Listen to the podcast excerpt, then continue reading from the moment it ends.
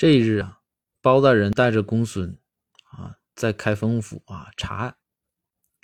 那包大人出门呢是必须坐车的，对吧？级别在那儿呢。结果就在这辆他们所坐的车飞驰的时候，把这个一位啊老大娘的一只猫给压死了。这包大人呢，那赶紧让车停下来呀。包大人就和这位大娘就说：“大娘，这个我实在是不好意思。”急着办公务，说就这个事儿，我愿意补偿你。猫死了嘛，我那我肯定愿意补偿你。这大娘一听说，哎呀，那可太好了。说那大人您抓老鼠抓的怎么样啊？行不行？